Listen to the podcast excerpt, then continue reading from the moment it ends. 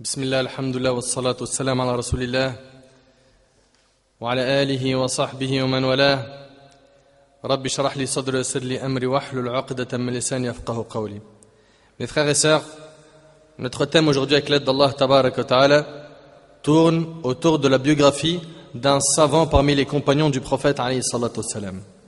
Ce compagnon a fait partie de ceux qui ont pris la responsabilité de cette religion. Ce compagnon a fait beaucoup de sacrifices pour propager cette religion. Et d'ailleurs, les compagnons anhum se sont tous sacrifiés afin que la religion nous parvienne. Mais qui est donc ce compagnon? Ce compagnon fut très généreux et altruiste. Il vécut très proche de notre prophète Ali. Il resta auprès du prophète Ali pendant dix ans. Ces dix ans auprès du prophète furent les plus belles années de sa vie.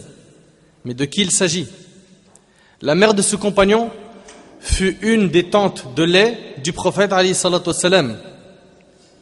Sa mère, la mère de ce compagnon, reçut l'annonce qu'elle allait rentrer au paradis par notre prophète.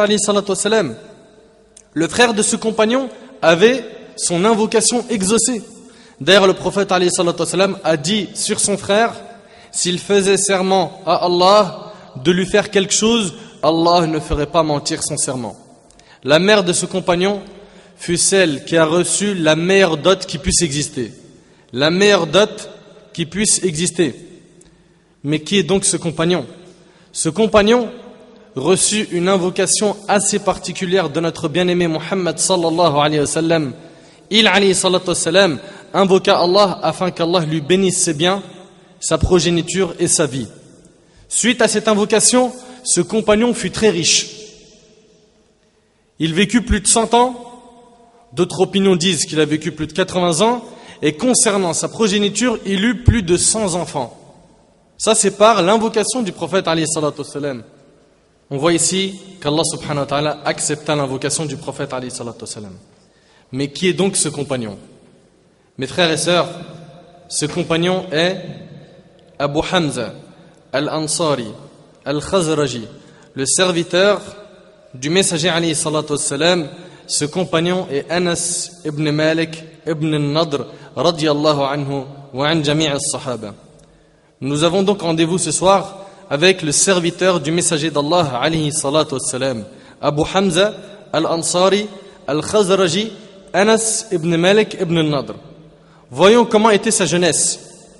La mère d'Anas ibn Malik, ce compagnon donc, Anas, la mère d'Anas ibn Malik, radiallahu anhu, wa anha wa an sahaba embrassa l'islam et celui qui fit la cause de sa reconversion fut Mus'ab ibn Umayr, radiallahu anhu, un grand compagnon.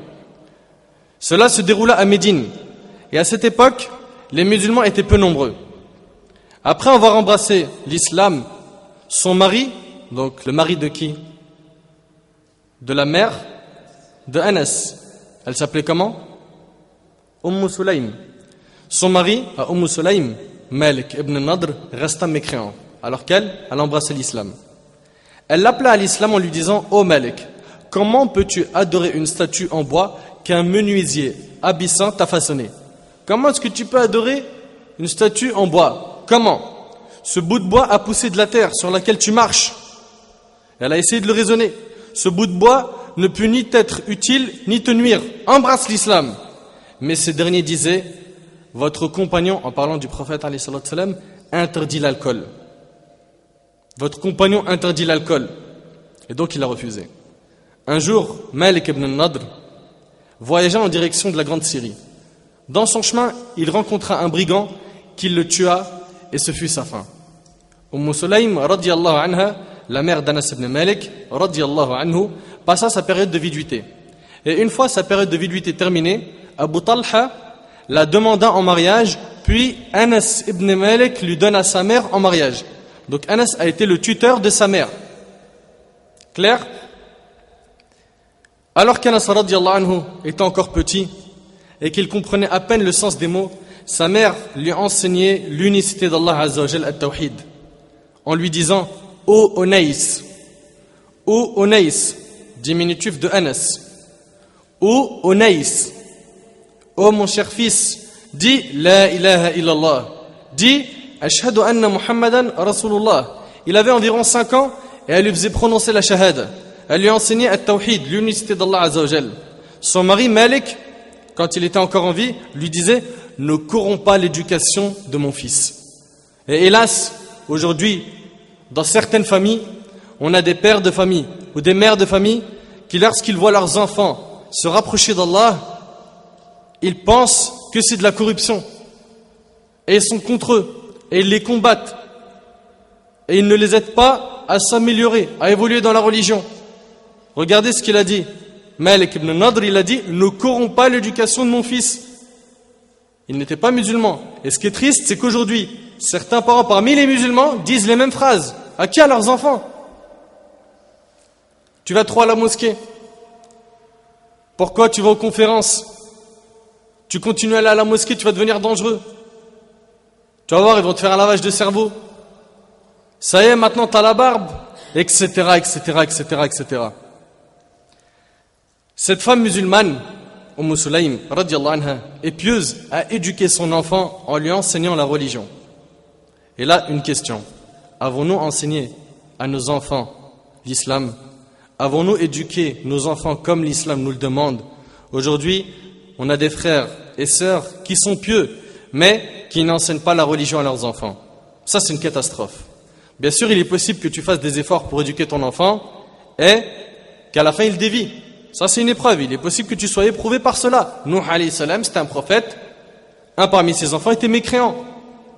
Et Nuh salam a fait des efforts sur lui. Et ça a été son épreuve. Mais le problème qui se pose aujourd'hui est que certains parmi les pieux ne font pas d'efforts avec leurs enfants. Ils font pas d'efforts. Mon frère, ma sœur, on est responsable de nos enfants et le jour du jugement, Allah nous questionnera leur sujet. Certains, leur rêve, c'était d'avoir un petit bébé un enfant. La sœur, son rêve, c'était d'avoir un enfant. Et quand elle l'a eu, elle a été plus qu'heureuse. Cet enfant est devenu pour elle la prunelle de ses yeux.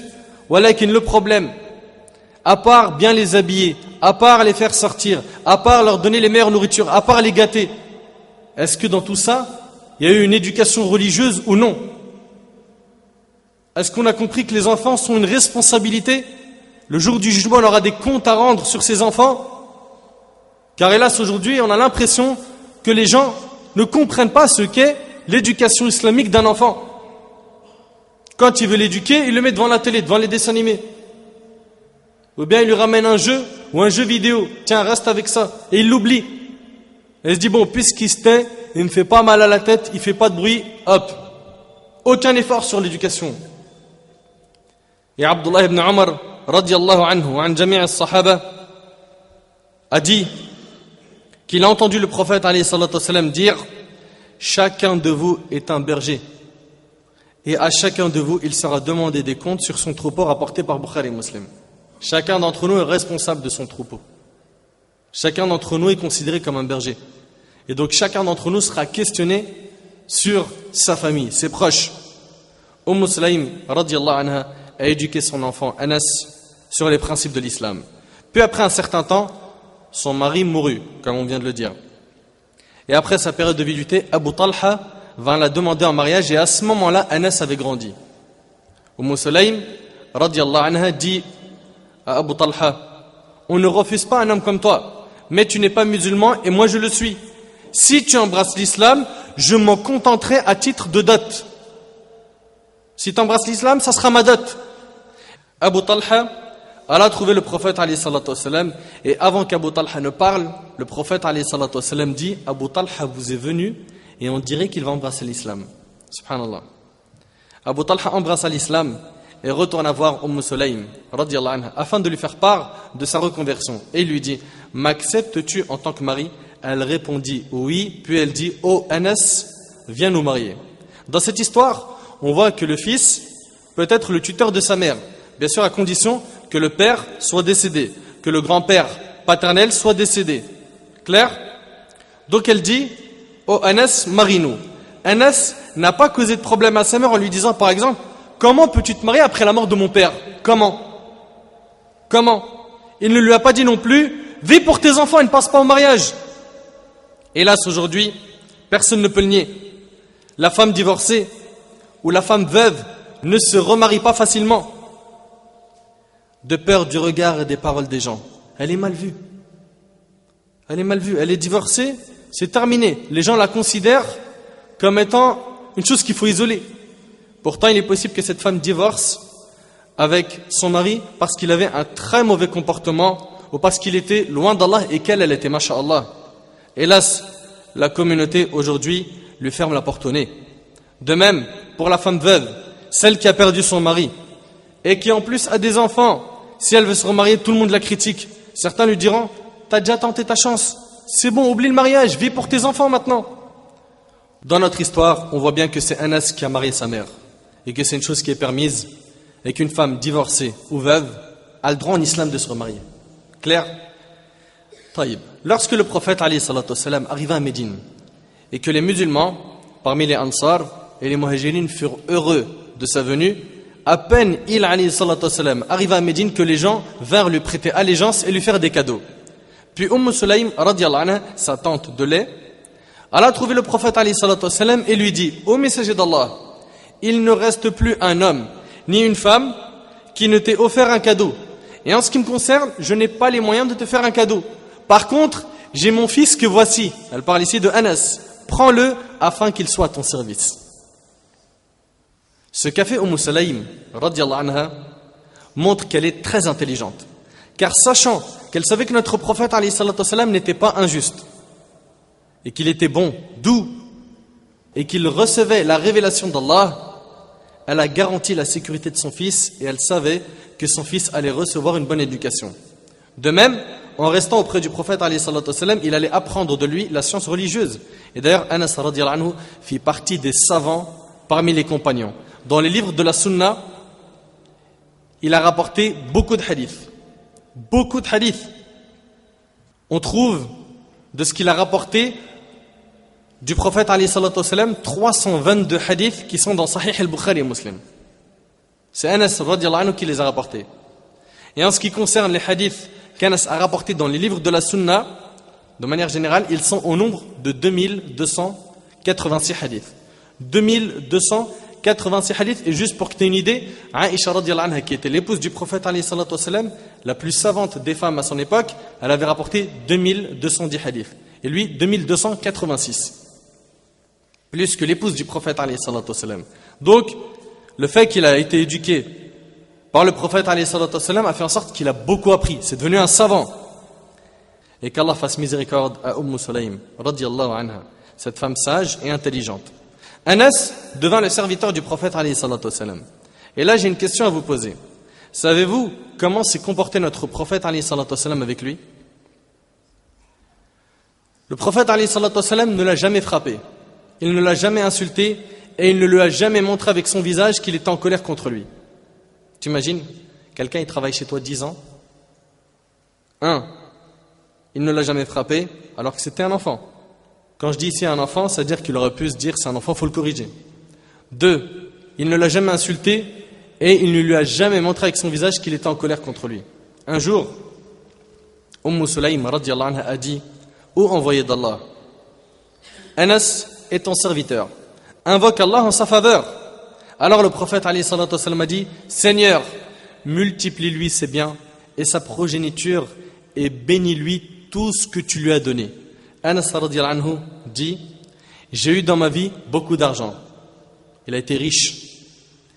Il vécut plus de 100 ans et il dit Le nombre de mes enfants et mes petits-enfants a dépassé la centaine. C'est pas simplement ses enfants, c'est ses enfants et ses petits-enfants, a dépassé la centaine. Et bien sûr, la cause de tout cela fut l'invocation de notre prophète, qui, comme vous le savez, était exaucé.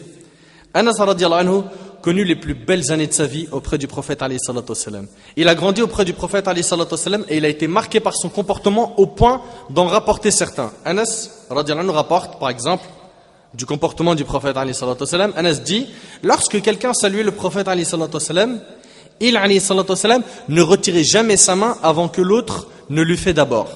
Et ça, ça fait partie des adab, des comportements. Quand tu serres la main à quelqu'un, ne retire pas vite ta main. Garde-la et fais que la personne qui en face, c'est elle qui soit la première à retirer sa main. Et il ne tournait pas son visage de la personne jusqu'à ce que la personne le quitte. Et il, n'a pas été vu allonger ses jambes en face de celui qui était assis devant lui. Aujourd'hui, on a des gens, quand ils vont s'asseoir, il va mettre ses deux jambes allongées devant toi. D'accord? Ça, c'est pas un respect. C'est pas un respect. Ou des fois, il est assis sur son fauteuil, il y a une table, il pose ses pieds sur la table et il y a son père juste en face. Ça, c'est pas un respect. Et Anas nous rapporte Je n'ai jamais touché un brocart ni une étoffe de soie plus lisse que la paume de la main du messager de Dieu, c'est-à-dire la main du prophète, elle était plus lisse que la soie. Ça, c'est Anas qui nous dit ça. Et il dit Je n'ai jamais senti de parfum plus suave que celui du prophète. Et d'ailleurs, tellement le prophète sentait bon, la mère d'Anas, qui était sa tante maternelle, récupérait sa sueur lorsqu'il dormait, afin de la mettre dans un flacon. Le prophète a dormi une fois chez Anas. Il a sué. La mère d'Anas, Umm Sulaim, apporta un flacon pour récupérer la sueur du prophète Le prophète la questionna sur ce geste. Elle répondit Nous allons la mettre dans notre parfum. Écoute bien, nous allons la mettre dans notre parfum. Elle est le plus agréable des parfums. La sueur du prophète sentait bon. C'était le meilleur des parfums. Mais comment? Ya c'est Rasulullah, c'est le messager d'Allah Il n'était pas comme nous. Je me rappelle la première fois où j'avais lu cette histoire, je ne comprenais pas comment est-ce que le prophète avait pu dormir chez Umm Sulaim. Je savais qu'il y avait une raison, mais je ne la connaissais pas. Je me suis dit comment le prophète dort chez Umm Sulaim. Je ne savais pas en fait que c'était sa tante de lait. Et alhamdulillah, après quelques recherches, on a pu le savoir. Donc à chaque fois que tu vois dans un texte quelque chose que tu ne comprends pas, demande à quelqu'un qui a de la science. Et si toi, alhamdulillah, tu as le niveau, fais des recherches. Regarde un petit peu dans les livres de la sunna, dans les livres de biographie, et là, tu trouveras, inshallah, ce que tu recherches. Donc je reviens à ce qu'a dit Anas radiallahu anhu. Il dit, je n'ai jamais senti de parfum plus suave que celui du prophète alayhi Anas radiallahu anhu a travaillé pour le prophète alayhi sallam 10 ans. Et il a dit, j'ai effectivement servi le prophète alayhi durant 10 années. Jamais il ne m'a dit ouf en signe d'impatience et de réprobation. Dix ans, il n'a pas dit T'imagines, dix ans. Jamais il ne m'a dit pour quelque chose que j'ai faite, pourquoi l'as-tu faite? Ni pour quelque chose que je n'avais pas faite, pourquoi ne l'as-tu pas faite Rapporté par le Bukhari. Ça veut dire que le prophète, dans ces dix ans, il n'a pas fait de reproche. T'imagines quelqu'un, il travaille chez toi dix ans, tu ne lui fais pas de reproche nous, on le sait très bien aujourd'hui comment ça se passe. Ce pas des reproches, des fois c'est des grossièretés. Des fois c'est des paroles, c'est des montagnes qui sortent de notre bouche. Et là on voit le comportement de notre prophète qui était sage, doux, calme. On voit ici que le prophète était doux avec tout le monde. Il était doux même avec les animaux. Et les histoires sont très nombreuses avec les animaux, on pourra en faire une conférence. Hélas aujourd'hui, on a des gens qui se comportent très mal avec ceux qui travaillent pour eux. De même, certains se comportent très mal avec leurs épouses et pensent que pour être un homme, il faut être méchant et sans pitié. Et tout cela n'a rien à voir avec notre religion. Craignez donc Allah Azzawajal, mes frères et sœurs, et adoptez le comportement de notre bien-aimé alayhi salatu Anas anhu rapporte que le prophète était celui qui avait le meilleur comportement. Puis il dit, un jour, il alayhi salatu m'envoya en mission. Et je dis, par Dieu, je n'irai point. Et au fond de moi-même, j'allais y aller lorsque le prophète me l'a ordonné. Puis en sortant de chez moi, j'ai aperçu des enfants jouer au marché. Et à ce moment-là, le prophète qui était derrière moi, m'attrapa par le cou. Donc, normalement, il devait partir pour la mission du prophète il a vu des enfants, il est parti jouer avec eux. Et à ce moment-là, le prophète l'a attrapé par le cou. En le regardant, Anas dit, je vis qu'il souriait, puis il me dit, Ô oh, es-tu parti dans l'endroit que je t'ai demandé? Anas répondit Oui, j'y vais tout de suite. Oui, j'y vais au messager d'Allah. Et ce hadith est rapporté par l'imam muslim. Ce fut la seule fois où Anas fut blâmé par le prophète et regardez le blâme. Ô Onaïs, es-tu parti dans l'endroit que je t'ai demandé? Ça, c'était le comportement du prophète et c'était la seule fois où le prophète l'avait blâmé. Anas anhu était quelqu'un de digne de confiance. C'était quelqu'un d'honnête, de digne de confiance. Écoutez avec moi cette histoire. Selon Thabit, rahimahullah, Anas rapporte ceci, radiallahu anhu. Le prophète vint alors que je jouais avec d'autres enfants. Il nous salua et m'envoya en mission. Le prophète saluait les enfants. Cette histoire se déroula alors qu'Anas avait environ 70 ans. Et d'ailleurs, pour info, Anas fut le dernier compagnon à mourir donc cette histoire s'est déroulée après la mort de tous les compagnons. Anas anhu raconte cette histoire à un tabi'i, Thabit. Il lui dit qu'il est arrivé qu'une fois, quand j'étais plus jeune, je jouais avec les enfants. Et le prophète m'a envoyé en mission. Clair? Ma mère fut inquiète de mon retard et me demanda, à mon retour de la mission, qu'est-ce qui t'a retenu? Je lui dis, le prophète m'a envoyé faire une mission. Elle me dit, et de quoi est-ce qu'il s'agit? C'est quoi cette mission? C'est sa maman. Elle veut savoir de quoi il s'agit. Je lui dis, c'est un secret. Si tu dis ça à ta mère, c'est un secret. On m'a dit un secret, je peux pas te le dire. Mais je suis ta mère. Il n'y a pas de secret avec les mamans. C'est ça qu'on entend aujourd'hui ou pas? Je suis ta maman, il n'y a pas de secret. Si tu ne me le dis pas, c'est haram, tu vas en enfer.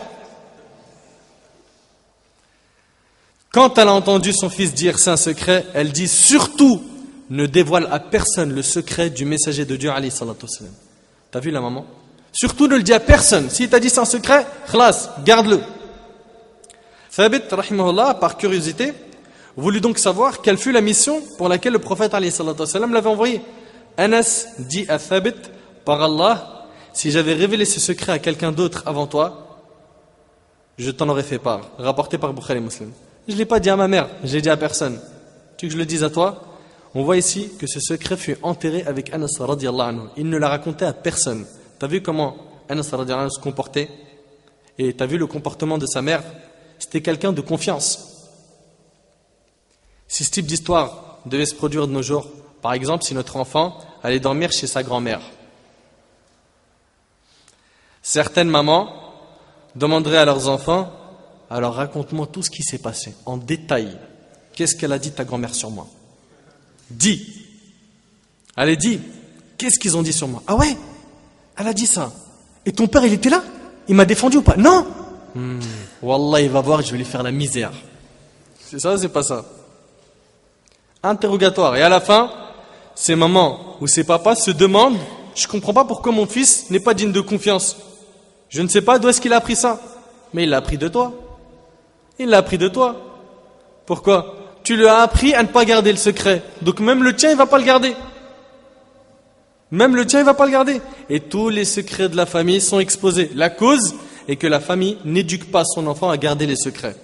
Nous nous devons d'apprendre à nos enfants à être dignes de confiance. Prenons exemple sur notre prophète, le meilleur des exemples.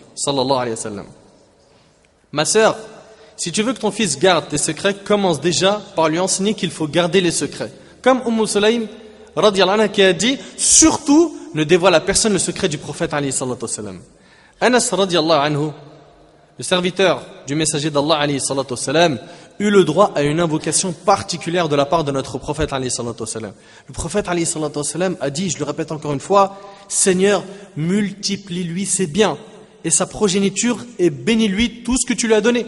Anas a dit J'ai eu dans ma vie beaucoup d'argent. Il vécut plus de 100 ans et il dit Le nombre de mes enfants et mes petits-enfants a dépassé la centaine. Et l'imam muslim, rahimahullah, a rapporté qu'Anas a dit Le prophète entra chez nous. Anas il dit que le prophète entra chez nous et qu'il n'y avait que moi, ma mère et Umm Haram, ma tante. Puis il leur dit Levez-vous et venez prier avec moi. Il pria avec eux une sunnah une prière non obligatoire. Anas dit, il pria et invoqua Allah pour nous en demandant pour nous tous les biens de ce monde et de l'autre. T'imagines un peu la faveur qu'a eu cette famille? Le prophète salam, leur a fait une dua. On comprend pourquoi il y avait de la baraka dans la vie d'Anas et de sa famille. Sachez mes frères et sœurs qu'Anas a eu deux karamas. C'est quoi une karama?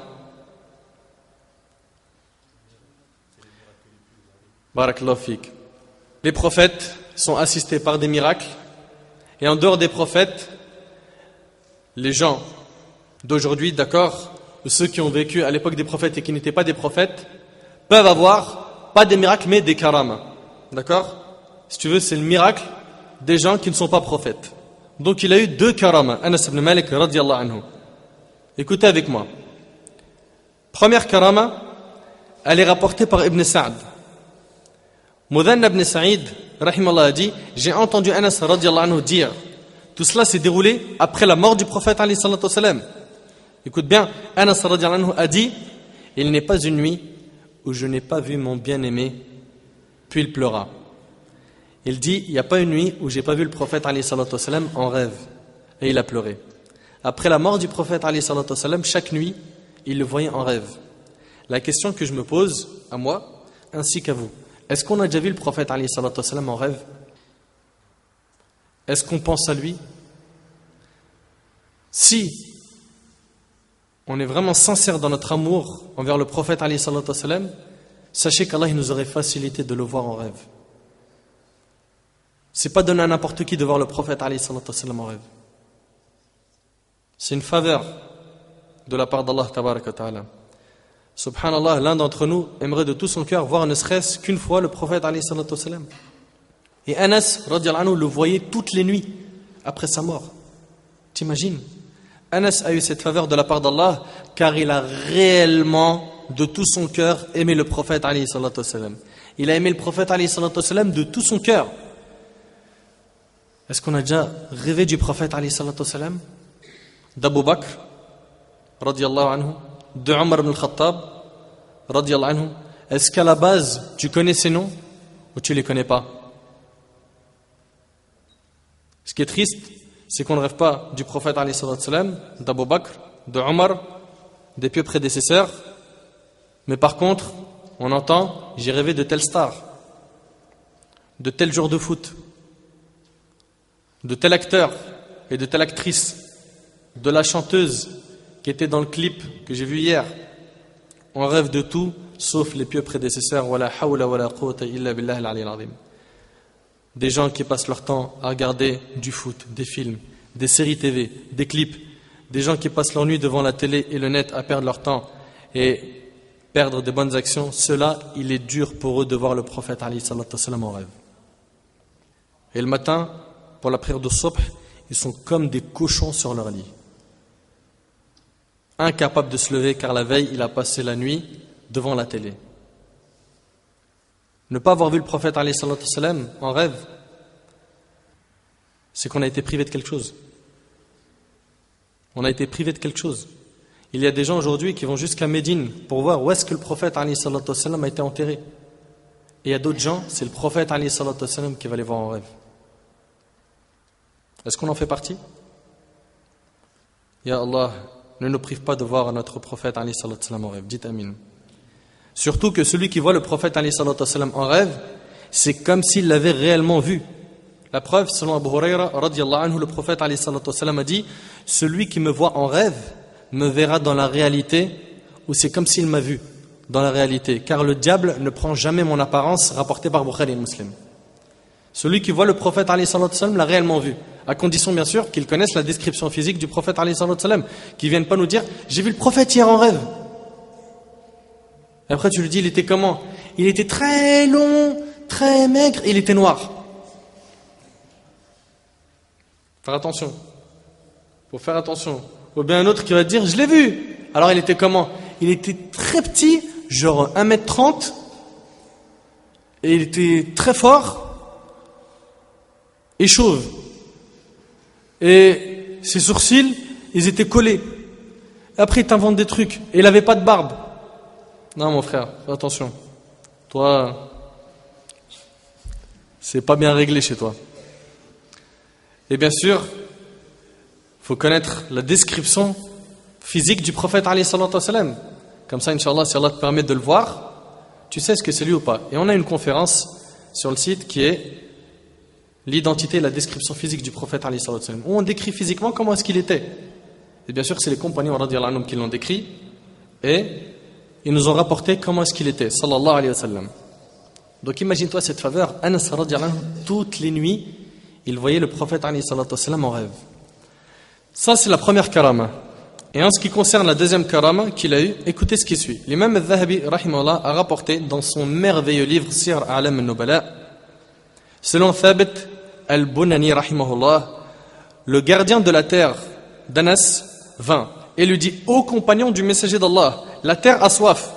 Donc le gardien de la terre d'Anas, lui a dit La terre a soif. C'est-à-dire quoi? Il n'y a pas d'eau. Anas anhu, leva ses mains au ciel et commença à invoquer Allah jusqu'à ce qu'un nuage arriva. Et la pluie tomba. Alors qu'ils étaient en été. Puis Anas envoya certains membres de sa famille et il leur dit Regardez jusqu'où la pluie est tombée. Ils regardèrent et dirent La pluie a dépassé ta terre de très peu. Subhanallah al-azim.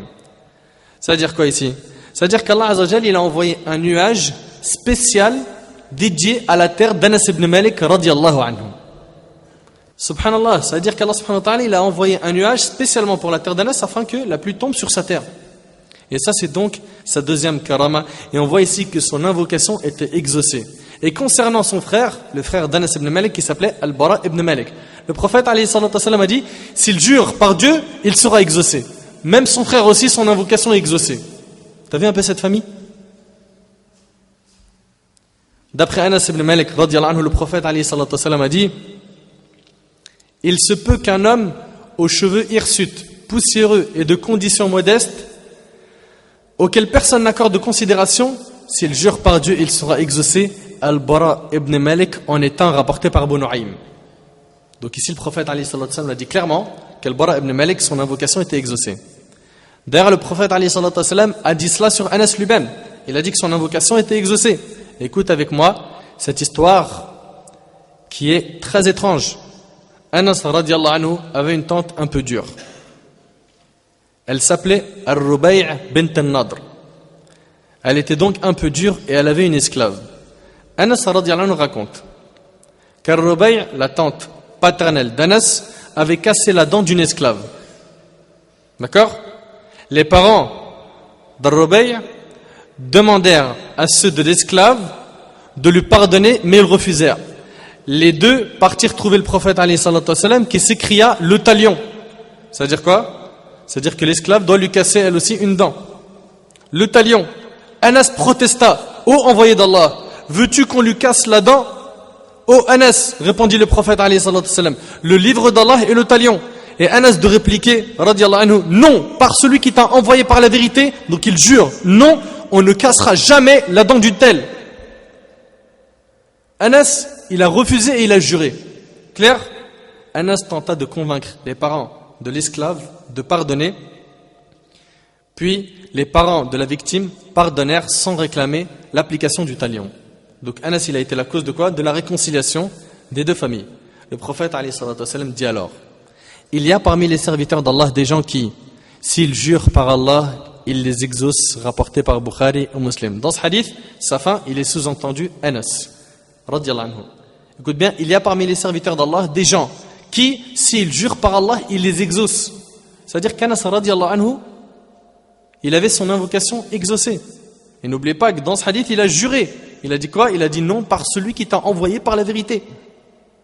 Allah a fait attendrir les cœurs de la famille de l'esclave afin qu'ils puissent pardonner. Mes frères et sœurs, savez-vous à quoi ressemblait l'adoration d'Anas ibn Malik radiallahu anhu? Abu Huraira radiallahu anhu a dit, et vous savez tous qui est Abu Huraira, le plus savant des compagnons en matière de hadith, il a dit Je n'ai pas vu une personne dont la prière ressemble autant à celle du messager d'Allah que le fils d'Umm Sulaym. C'est qui le fils d'Umm Sulaym? Anas ibn Malik. C'est-à-dire, quand on le voyait prier, on avait l'impression de voir le prophète prier. Il prie exactement comme lui. On voit ici ce grand témoignage de qui? D'Abu Huraira radiallahu anhu. Et l'imam al-Zahabi a rapporté dans Sir Alam al-Nubala qu'Ibn Sirin a dit Anas était celui qui priait le mieux que ce soit lorsqu'il était résident ou en voyage. Ça c'est aussi un témoignage de qui D'Ibn Sirin qui a été l'élève d'Abu Huraira et d'autres compagnons. Et l'imam al-Zahabi a aussi rapporté que Thumama a dit Anas priait jusqu'à saigner des pieds de par sa longue position debout. C'était quelqu'un, il aimait tellement prier, tellement il aimait rester debout, que ses pieds à la fin, ça saignait. T'imagines? Et la prière, ça fait partie des meilleures adorations, des meilleures. Et cet amour pour la prière, on doit tous l'avoir. Et quand je dis la prière, c'est pas simplement la prière obligatoire. Et hélas, on a des gens aujourd'hui qui sont musulmans et des musulmanes qui ne font pas la prière. Jusqu'à maintenant, ils ne prient pas. Ils disent, je suis musulman, pratiquant. Où la prière? Où? La base, elle n'est pas là. Celui qui ne fait pas la prière, c'est une catastrophe. Comment, est-ce que tu peux être musulman? Comment est-ce que tu peux être musulmane? La base, la base, ta relation avec Allah, elle n'existe pas. Ta relation avec Allah, elle est dans la prière. C'est ton contact direct avec Allah. C'est grave. Tu te dois de prier. Et c'est avec cette prière, Inch'Allah, qu'Allah te permettra de te détacher des péchés. Parce qu'aujourd'hui, on les entend, les jeunes. Non, je ne peux pas prier. Après, je vais être hypocrite. Je sors avec une meuf. C'est ce qu'on entend ou pas? C'est la prière qui aide à délaisser les péchés. Et pense pas que tu dois être parfait pour faire la prière. Tu ne seras jamais parfait, même en faisant la prière. Clair? Donc la prière, on s'accroche. Et Anas nous priait jusqu'à saigner des pieds de par sa longue position debout. En fait, il priait jusqu'à ce que ses pieds enflaient, puis il continuait jusqu'à avoir des déchirures et à la fin des saignements. Et dans tout cela, il ne ressentait que du bonheur. Telle était son adoration, radiallahu anhu. Az-Zahri, rahimahullah, a dit Je suis rentré chez Anas ibn Malik, radiallahu anhu, à Damas. Et je l'ai trouvé en train de pleurer. Il a trouvé en train de pleurer. Et tu vas être impressionné. Zahri, c'est un. Il rentre chez Anas. Les tabi'in, c'est la génération qui venue après les compagnons. Il rentre chez Anas et il l'a vu pleurer. Puis, il lui dit Qu'est-ce qui te fait pleurer, ô toi l'ami du messager d'Allah? Celui qui pose la question n'est pas n'importe qui. C'est un savant parmi les tabi'in. Anas lui a dit Je ne trouve plus ce que le prophète et les compagnons ont fait à notre époque. Il dit au tabi'i Vous avez changé. Vous n'êtes pas comme le prophète et les compagnons. La seule chose que vous faites qui leur ressemble est votre prière. Et il leur a dit, et même votre prière n'est pas comme celle du prophète Subhanallah, c'est-à-dire qu'Anas anhu, il parle au tabi'in, il leur dit, vous n'êtes pas comme les compagnons. Il a pleuré, il était triste. Mais si Anas anhu venait à notre époque, qu'est-ce qu'il ferait? Ça, c'est la génération des pieux prédécesseurs. Les tabi'in, et ils trouvent que leurs adorations ne sont pas comme celles du prophète et les compagnons. Et il a pleuré. Mais subhanallah, mais si Anas anhu venait aujourd'hui voir notre état. Et Anas anhu disait, vous faites des péchés qui sont à vos yeux fins comme un cheveu, alors qu'à l'époque du prophète on les considérait comme étant des péchés anéantissants. Aujourd'hui, il ment il parle sur le dos des gens, c'est devenu normal. C'est devenu le passe-temps favori de beaucoup de gens. La médisance. Critiquer les gens. Trouver leurs défauts. Penser du mal des gens. Au lieu d'avoir le bon soupçon envers son frère ou sa sœur, non, c'est les mauvais soupçons. Et on se dit, c'est rien. Et lui, il jure par autre qu'Allah. Et l'autre, elle insulte. Et quand tu lui dis, taqillah, ah vas-y, c'est bon, c'est bon, commence pas. C'est rien, c'est un petit gros mot. Et Wallah, il des fois, on justifie le gros mot. Juré par Allah. Il va aller insulter une personne, et va peut-être même insulter sa mère. Et non, non, c'est autorisé. Lui, je peux. Et c'est exactement ce qu'Anas nous dit. Vous faites des péchés qui sont à vos yeux fins comme un cheveu. C'est rien, c'est un petit truc. Alors qu'à l'époque du prophète, on les considérait comme étant des péchés anéantissants. Anas ici se plaint de ne plus voir ce qu'il voyait comme adoration et comme bon comportement chez les tabi'is. Que dire de notre époque? Une époque où quand tu dis aux gens revenez vers Allah, ils comprennent ça comme deviens fou, isole-toi du monde, ne vis plus, il n'y a plus de plaisir, c'est fini. Eux là, t'as vu, eux, les barbus là-bas là, eux ils vivent pas en vérité. Ils connaissent rien au bonheur.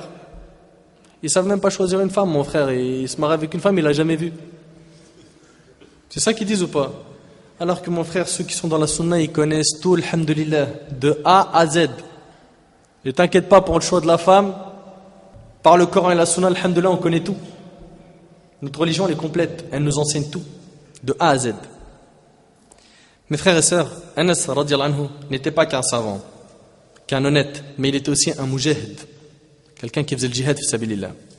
Il a combattu dans la bataille de Badr, dans la bataille de Khaybar. Il a participé au pacte d'Al-Hudaybiyah. Il fut présent lors de la conquête de la Mecque. Il participa aussi à la bataille de Hunayn. Il participa même à des combats après la mort du prophète lors du califat d'Abu Bakr et de Omar. Certains lui dirent Ô oh Anas, as-tu participé à la bataille de Badr? Il répondit oui, et à ce moment-là, il avait 12 ans. 12 ans. Est-ce qu'on fait une comparaison On regarde un petit peu les 12 ans d'aujourd'hui, qu'est-ce qu'ils font? Ils font des batailles de quoi? Bataille de PlayStation? Bataille de jeux vidéo en réseau, sur le net? 12 ans. Il était courageux, c'était un lion, bien éduqué par sa mère. Et vous le savez très bien, derrière tout grand homme, il y a quoi? Une mère. Une mère. Et vous qui m'écoutez, mes sœurs, et qui avez des enfants, éduquez vos enfants à être des hommes, dans tous les sens du terme. Anas anhu était un grand savant. Il enseignait la religion dans la mosquée du prophète Imagine-toi. De même, il enseignait sa science en Grande Syrie et aussi à Bassora. D'ailleurs, il est mort à Bassora. Il avait une méthode particulière dans l'enseignement de la religion. Il enseignait deux ou trois hadiths dans un dars et stop. Ses élèves lui disaient Ô compagnon du messager d'Allah, pourquoi nous donnes-tu deux ou trois hadiths? Donne-nous en plus Il leur répondait par sa sagesse, anhu, celui qui en fait trop, les gens le délaissent. Celui qui en fait trop, les gens le délaissent. On voit ici qu'il était intelligent. Imaginez-vous que tous les soirs, je vous dis, avec l'équipe de Durus.net, tous les soirs il y a des Durus. Est-ce qu'ils vont tout le temps venir? Non. Pourquoi? Parce qu'il va se dire, si je viens pas aujourd'hui, je peux le rattraper demain. Mais quand tu espaces les conférences, tu laisses un temps, il a besoin donc de spiritualité, ça le manque, il vient. Et s'il rate une conférence, ça fait deux semaines où il n'a rien eu. Donc ça, ça faisait partie de la sagesse d'Anas ibn Malik, de ne pas donner tout le temps. Et apprends ça aussi quand tu fais des rappels, attention. Trop de rappels, il est possible que tu en perdes. Que tu perdes. Donc il faut savoir manier les rappels et de ne pas en faire tous les jours. D'accord? Il est possible que tu trouves une minorité de gens qui veulent des rappels ou apprendre la science tous les jours. Mais ce n'est pas le cas de la masse. Donc, il ne faut pas trop en faire afin de ne pas ennuyer les gens. Les gens de science disent même laisse les gens avant qu'ils ne te laissent eux-mêmes. Ça veut dire quoi? Ça veut dire laisse les gens assoiffés avant qu'ils ne s'en lassent eux-mêmes. Laisse-les assoiffés. La plus grande épreuve qu'Anas ibn Malik anhu, vécut dans sa vie fut la mort de notre bien-aimé Mohammed sallallahu alayhi wa sallam. Comme vous le savez, Anas anhu a été à son service pendant combien de temps? Dix ans. Imagine-toi, il est proche du prophète alayhi wa sallam pendant dix ans. Et après dix ans, il apprend que Mohammed il est mort. Ça a été une très grande épreuve pour lui et d'ailleurs même pour tous les compagnons.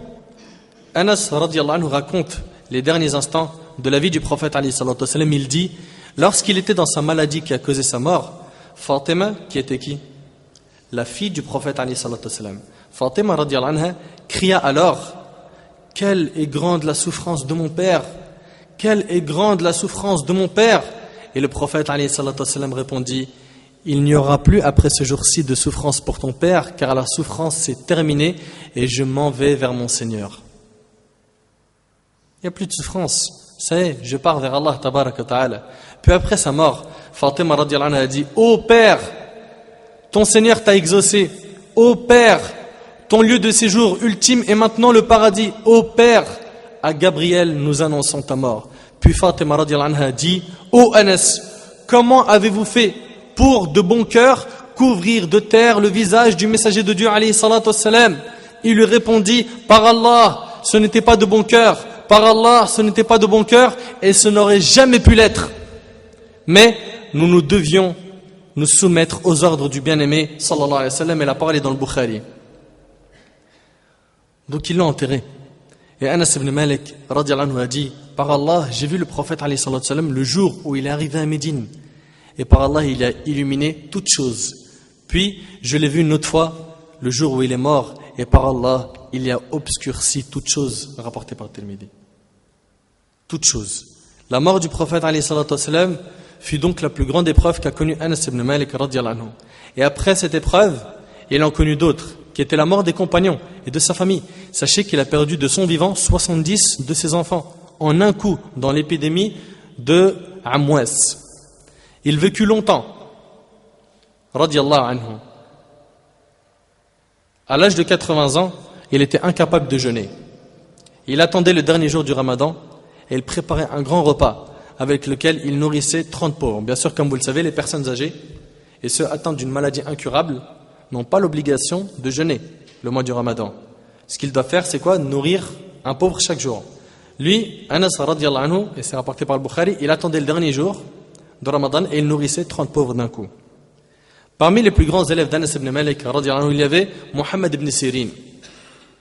Muhammad ibn Sirin, d'ailleurs, si vous regardez aujourd'hui dans les librairies islamiques, vous verrez le livre le plus vendu sur l'interprétation des rêves est celui de Mohammed ibn Sirin. Et je tiens à faire une petite parenthèse sur ce livre. Ce n'est pas Mohammed ibn Sirin qui l'a écrit. Ça a été compilé après sa mort. Clair?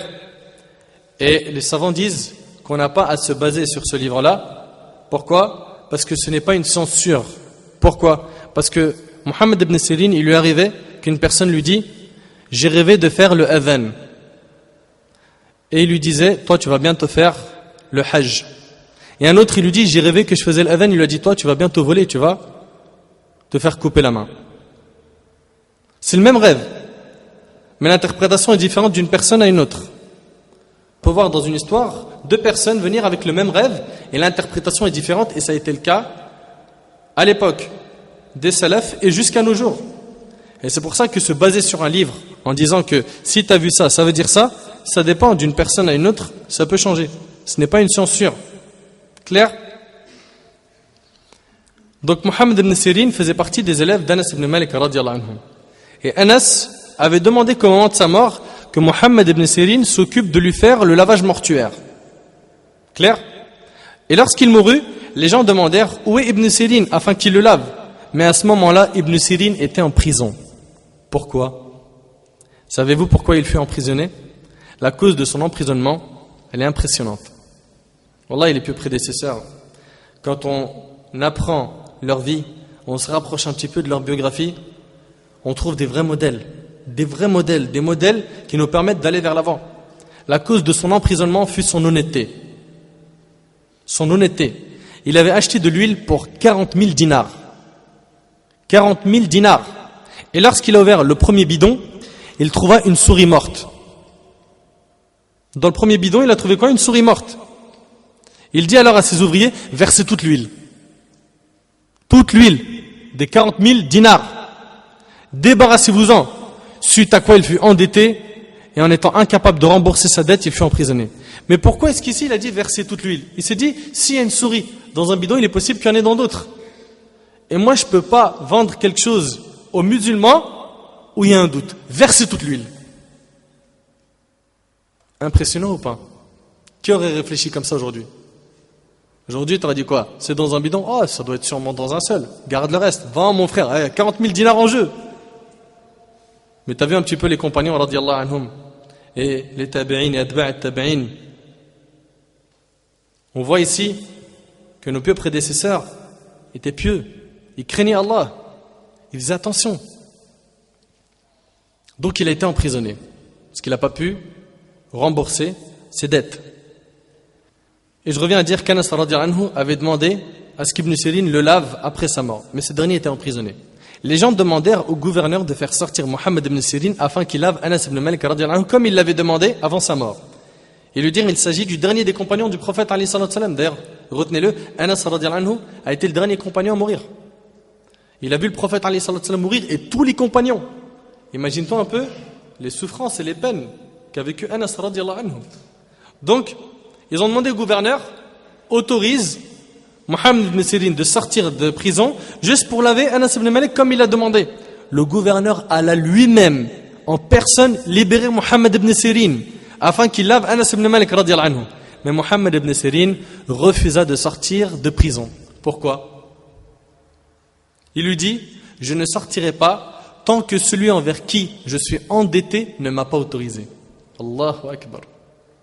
T'imagines Je ne sortirai pas tant que celui envers qui je suis endetté ne m'a pas autorisé de sortir.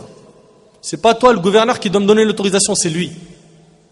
Les gens demandèrent à l'homme envers qui Mohammed ibn Sirin rahimahullah, était endetté, puis ce dernier lui donna l'autorisation. Suite à cela, Mohammed ibn Sirin, sorti de prison, lava Anas ibn Malik, lui mit son linceul, et Anas avait demandé qu'on mette entre son linceul et son corps quelques cheveux du prophète, et c'est ce qui a été fait. Donc Mohammed ibn Sirin le lava, lui mit son linceul, pria sur lui, et Anas anhu, fut enterré à Basra en Irak. Ce compagnon, anhu, aima le prophète de tout son cœur. Et là, une question. Est-ce qu'on a le même amour que ce compagnon ou ses compagnons pour le prophète Est-ce qu'on l'aime au point où on veut lui ressembler physiquement, c'est-à-dire l'extérieur et l'intérieur? Est-ce qu'on aime vraiment le prophète Si oui, où est le comportement? Où est l'apparence du musulman? On voit aujourd'hui c'est un musulman, et rien ne le prouve par son aspect extérieur.